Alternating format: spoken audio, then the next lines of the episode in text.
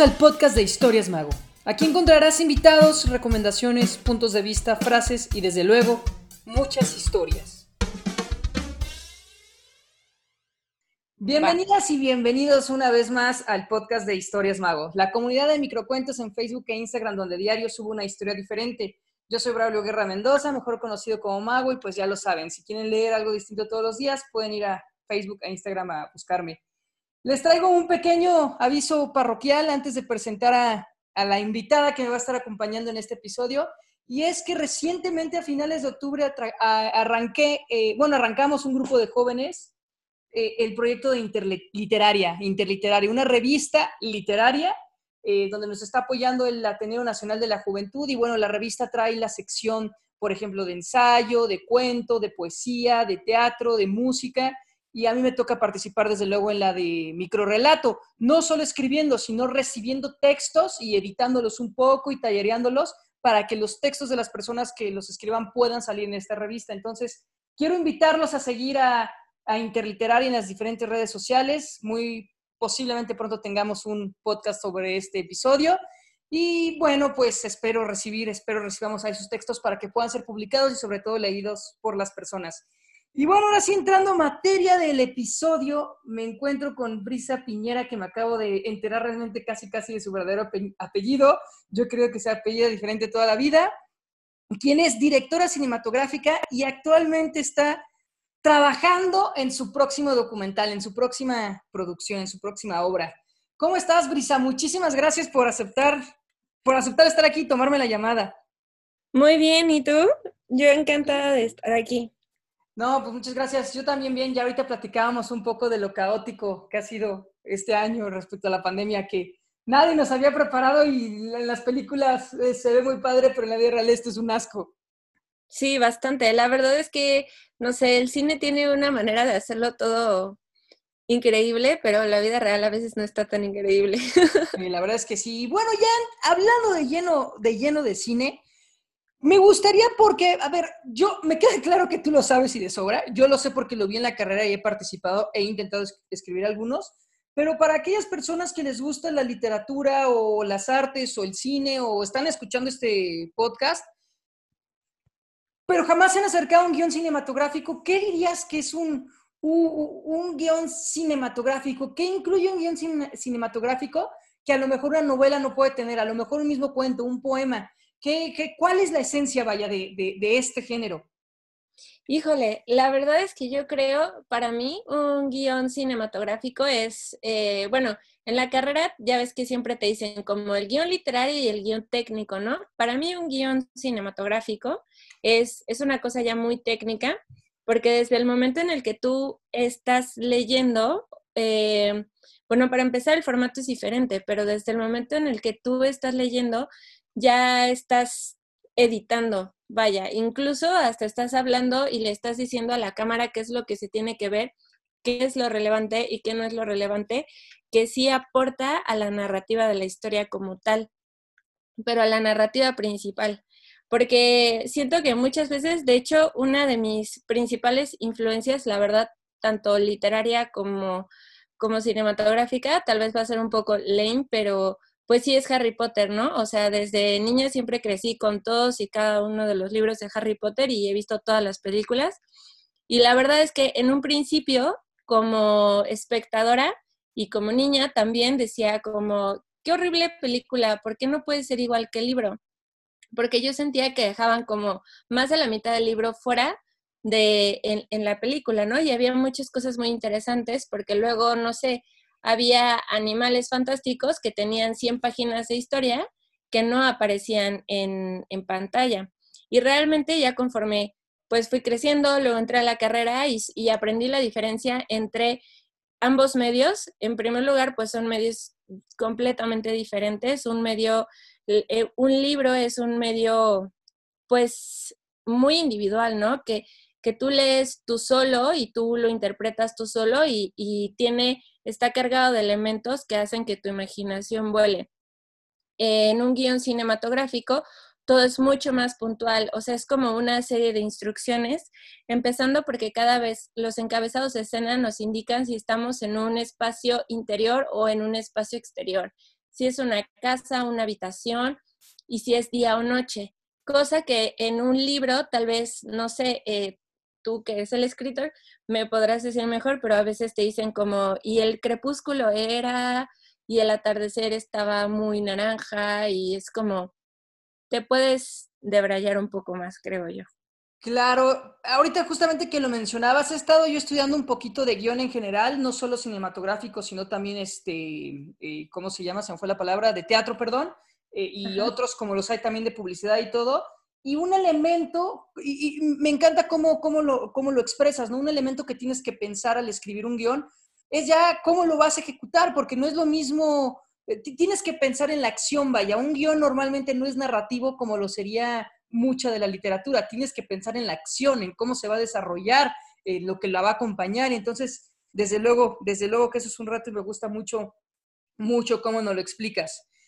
Me, me, gustaría preguntarte, esto muchos no lo saben, esto muchísimas personas tampoco lo saben, pero el, eh,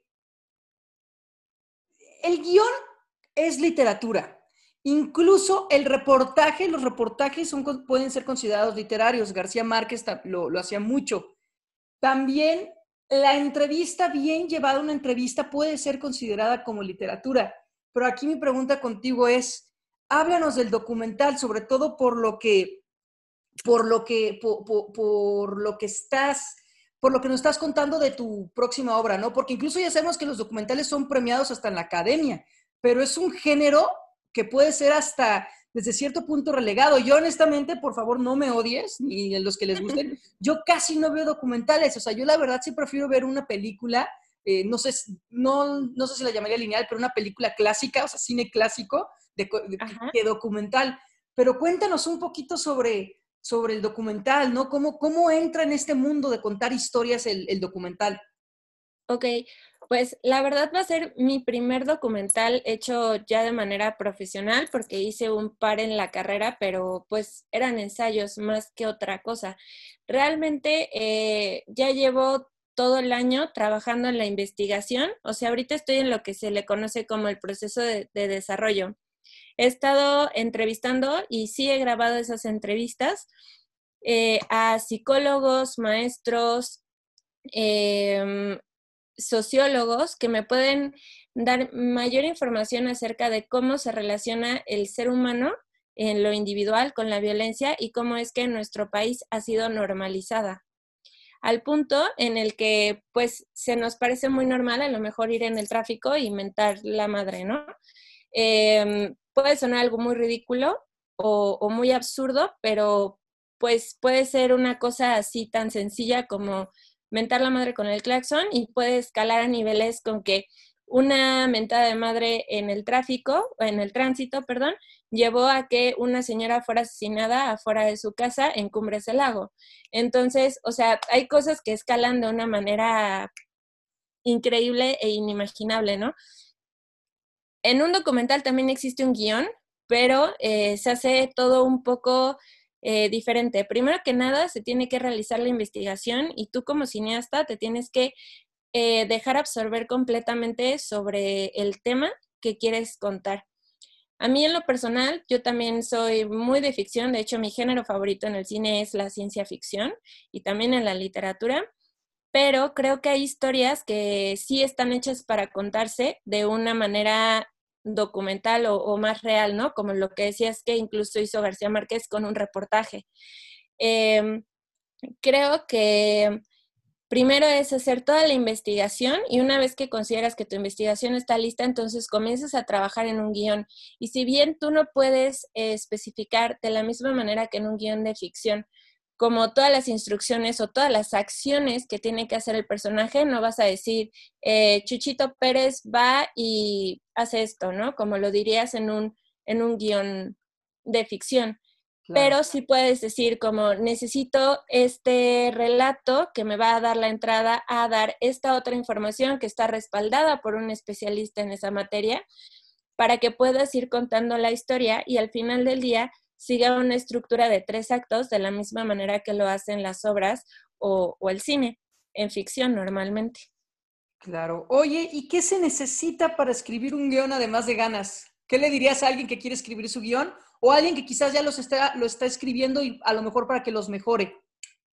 Pues fíjate que justamente este fin de semana eh, estuve participando en un rodaje que el, el guion lo escribieron escritores de, de, literatura normal y me preguntaba uno de ellos que sí que había opinado yo acerca de su guion o cuál era como mi proceso.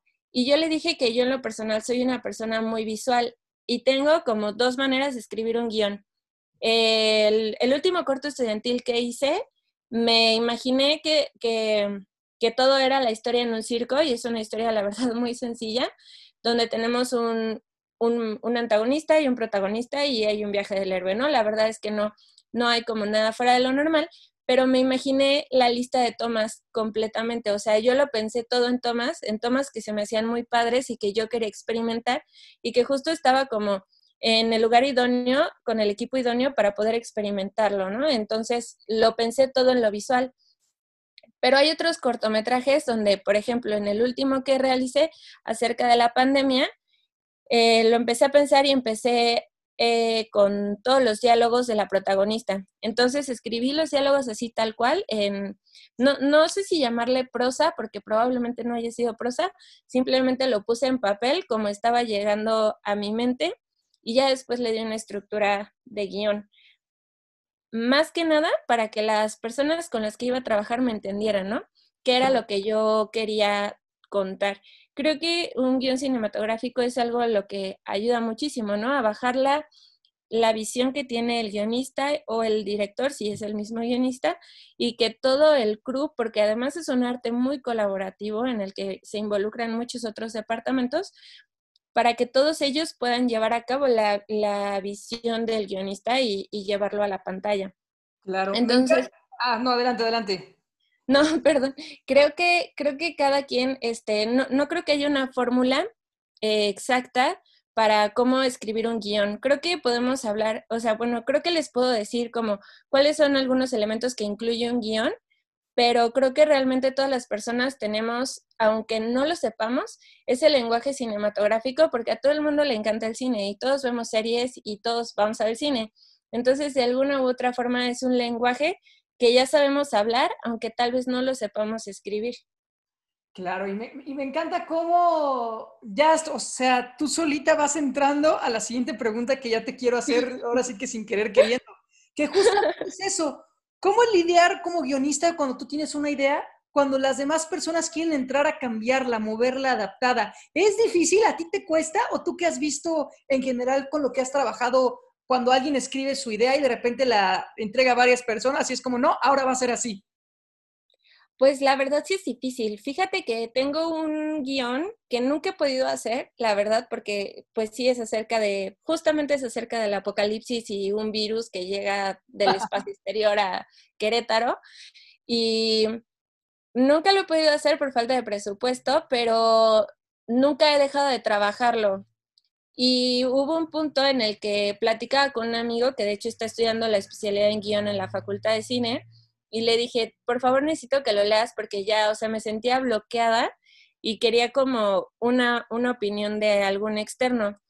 Y la idea que él me dio fue completamente así hollywoodense, con explosiones y un campamento y un montón de cosas que, y que en su momento, o sea, cuando me lo dijo, yo dije, wow, sí funciona.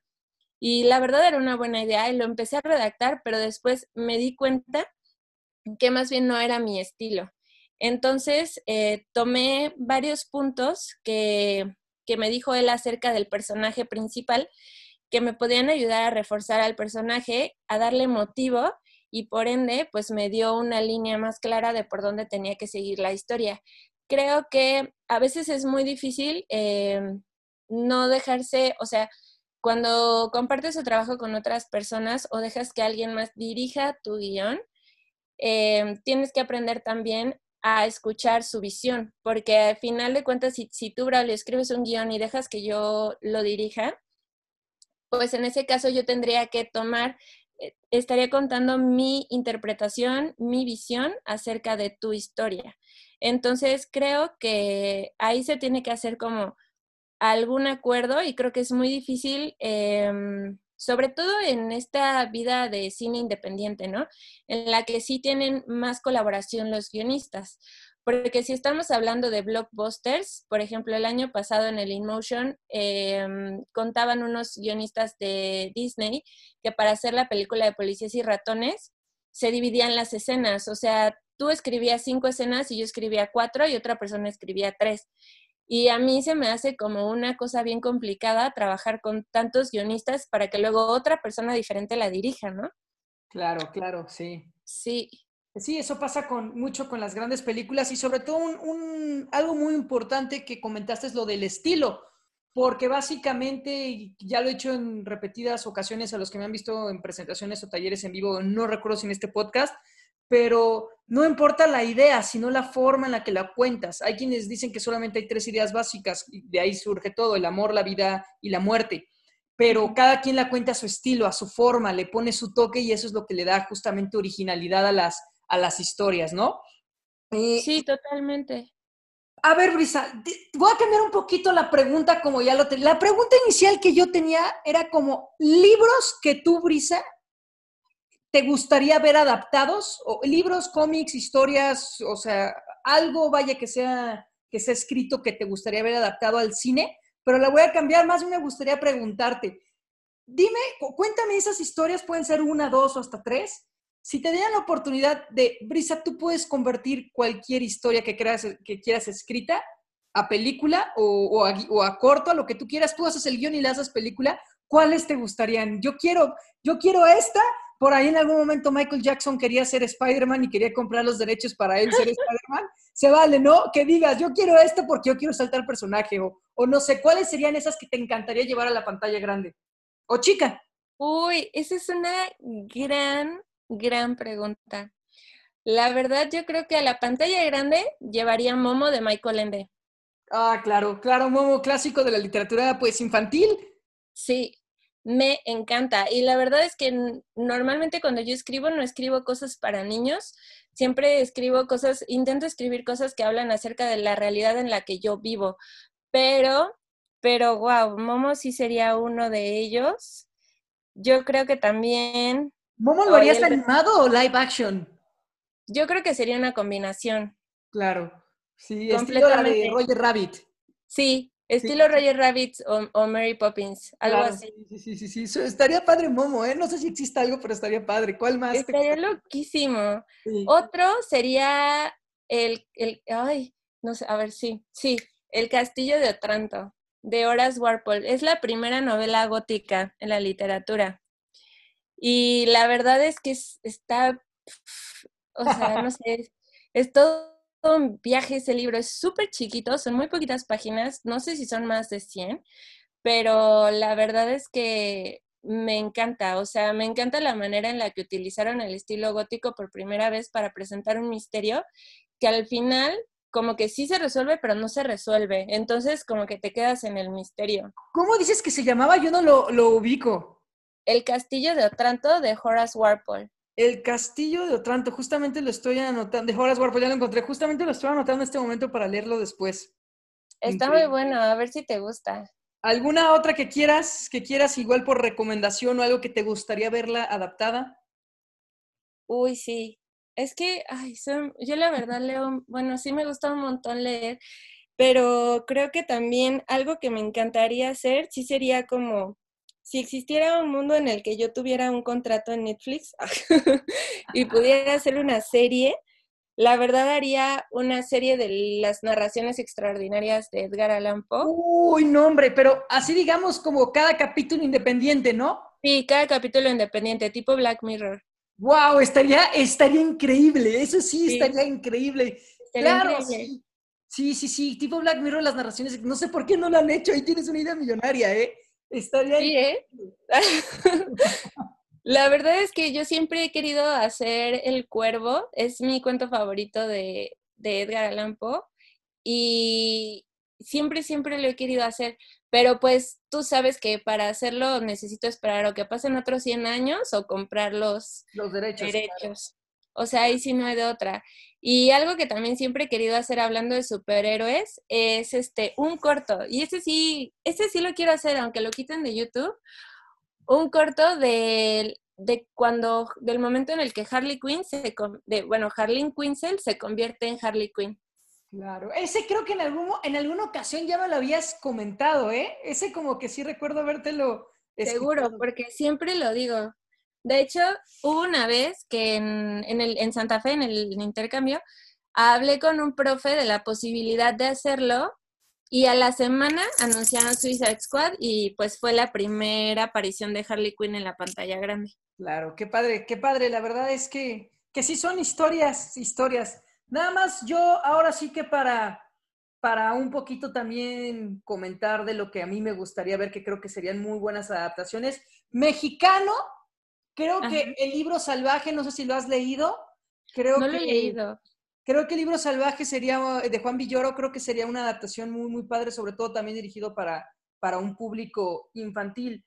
Eh, Fahrenheit 451 de Ray Bradbury, sé que ya existe una película de los 60 eh, no la he visto, pero me gustaría ver una película pues más actual con toda la tecnología y todo lo que se tiene de esta distopía, la verdad.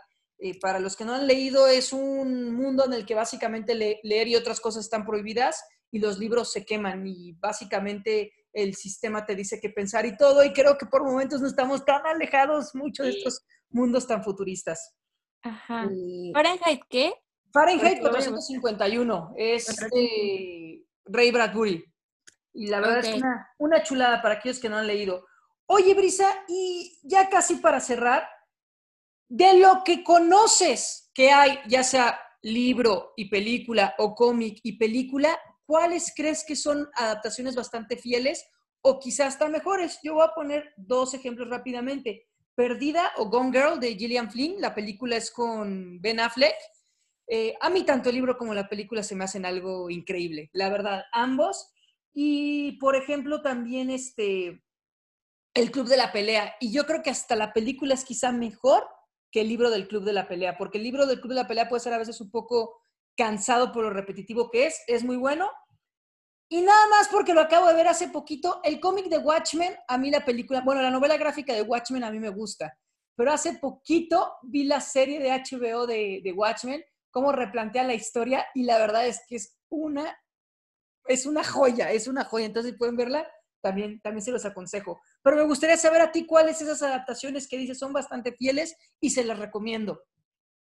Híjole, pues así, yo creo que adaptaciones bastante fieles y la verdad es que no, no es un chick flick, aunque esté catalogado como chick flick, pero bueno, yo me, tal vez yo quise profundizar muchísimo como en la teoría de, de comunicación de a la gente de pan y circo, ¿no?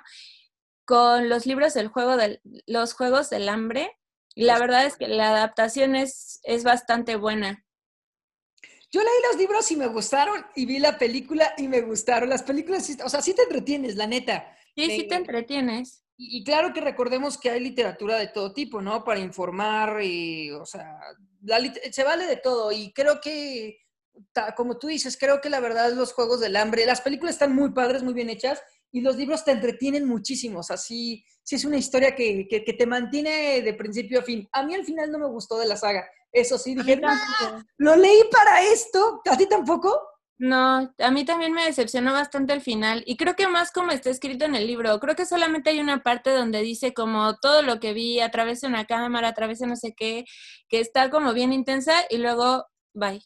Sí, el final del libro a mí se me hizo muy, muy, muy no sé, y, perdónenme, miren, aquí va un spoiler, ahí les va un spoiler, pero es un, algo que ya debieron de haber visto la película o leído hace mucho tiempo, entonces creo que es válido hablarlo, si no lo quieren escuchar, no sé, adelante unos 30 segundos, pero a mí lo que más, lo que más odio del final de los Juegos del Hambre es que la hermana se muriera cuando fue lo que ella quiso evitar todo el tiempo, ¿no? Eh, sí. Es como, o sea, Mejor mátenla a la protagonista, te genera más drama, ¿no? Pero es como lo pudieron haber matado desde el principio. Fue súper frustrante. Es como cuando mataron a Sirius Black en el quinto libro de Harry Potter. No lo tenían por qué matar. Spoiler alert. Eh, no, pero, sí, pero también yo creo que ya todos ya llegaron a, a menos que les guste Harry Potter. No sé, a mí la muerte de Sirius, fíjate que no se me, o sea, no me disgustó, pero tampoco se me hizo tan, pues luego como muchos hablan, ¿no? Que fue algo muy, muy denso. Hubo muertes como, por ejemplo, Hedwig me dolió más, la verdad. Spoiler alert. Ay, sí. O Dobby, no, Dobby. Spoiler alerta otra vez. Dobby, por, la, Dobby por, la, forma en la, en, la, en la, que se da, pero estamos spoileando toda la saga de, de Harry Potter. Toda la saga de Harry Potter completa. ¿Sabes cuál es una adaptación que considero incluso mejor que el libro? Así que en serio, bueno, el libro me encanta, también es un libro para niños. Me, me, encanta, o sea, y creo que es, es, un libro que todos los adultos deberíamos de leer para recordar o sea, pues que realmente todos pasamos por ahí, ¿no? Y no, el hecho de que seamos adultos no quiere decir que seamos como personas diferentes, solo crecimos. Y, y la adaptación me súper conmovió cañón y creo que me gustó más que el libro y es la del Principito. El Principito, pero el Principito tiene varias adaptaciones. Ah, la última, la que es animada. Ah, ya sé cuál dice. Sí, fíjate, eh, yo no soy tan fan del libro del Principito, opinión muy polémica que puede, que puede dar para debate, la verdad. Eh, yo me acuerdo que vi una película de carne y hueso hace mucho, eh, ni me acuerdo mucho de la película, pero recuerdo haberla visto, pero esa última adaptación en la que tú dices que hasta sale el Principito crecido, si mal no recuerdo, sí está muy padre, está muy, muy bonita. Está muy, muy, bonita. Sí, y yo creo que la peor adaptación es la sexta película de Harry Potter. La peor adaptación, no, yo de Harry Potter sí, sí me, sí me gusta. Para mí la peor adaptación que puede haber en el cine es Iron Man 3. No, no, no, no. Ay, sí, estoy completamente de acuerdo. Uy, no, ya sé cuál. Suicide Squad. También es muy mala, pero, pero no, no, no, no. Pero la película es mala en sí, por ella misma y porque se inventaron la historia, yo creo. Pero Iron Man 3, lo que hicieron con el personaje este de el mandarín, no, no, no, no, no, no, no. O sea, yo estoy consciente que a lo mejor las películas de Marvel no son catalogadas como las mejores películas, etcétera, y también es debatible y todo, pero si hay una película de Marvel que en verdad yo digo, Dios mío, ¿por qué existe? Es Iron Man 3. Estoy de acuerdo, la verdad es que ya era bien innecesario además. Sí, sí, sí. O sea, ya Iron Man ha salido en todo. Sí, sí, o sea, pero bueno, ya, ya ahí no tengo el control, ¿verdad? Pero pues... Muchísimas gracias, Brisa, por, por haber aceptado platicar este, este rato conmigo e ilustrarnos de tus conocimientos. A las personas que quieran ver un poco de tus trabajos, que quieran buscarte en redes sociales, que quieran contactarte, ¿dónde pueden encontrarte? Me pueden encontrar en Instagram como arroba del y ahí mismo en mi historia de Instagram está el link a mi página de Vimeo donde pueden ver algunos cortos que he estado subiendo que realicé en la pandemia en mi casa con las pocas cosas técnicas que tengo para realizarlo. son unos cortos muy caseros, pero, pero pues están hechos con mucho coraje. no, qué, qué, qué increíble. Eh, pues muchísimas gracias nuevamente, Brisa, y bueno, ya estaremos pendientes para cuando salga tu, tu documental. Muchísimas gracias. Muchísimas gracias por la invitación, la pasé muy bien.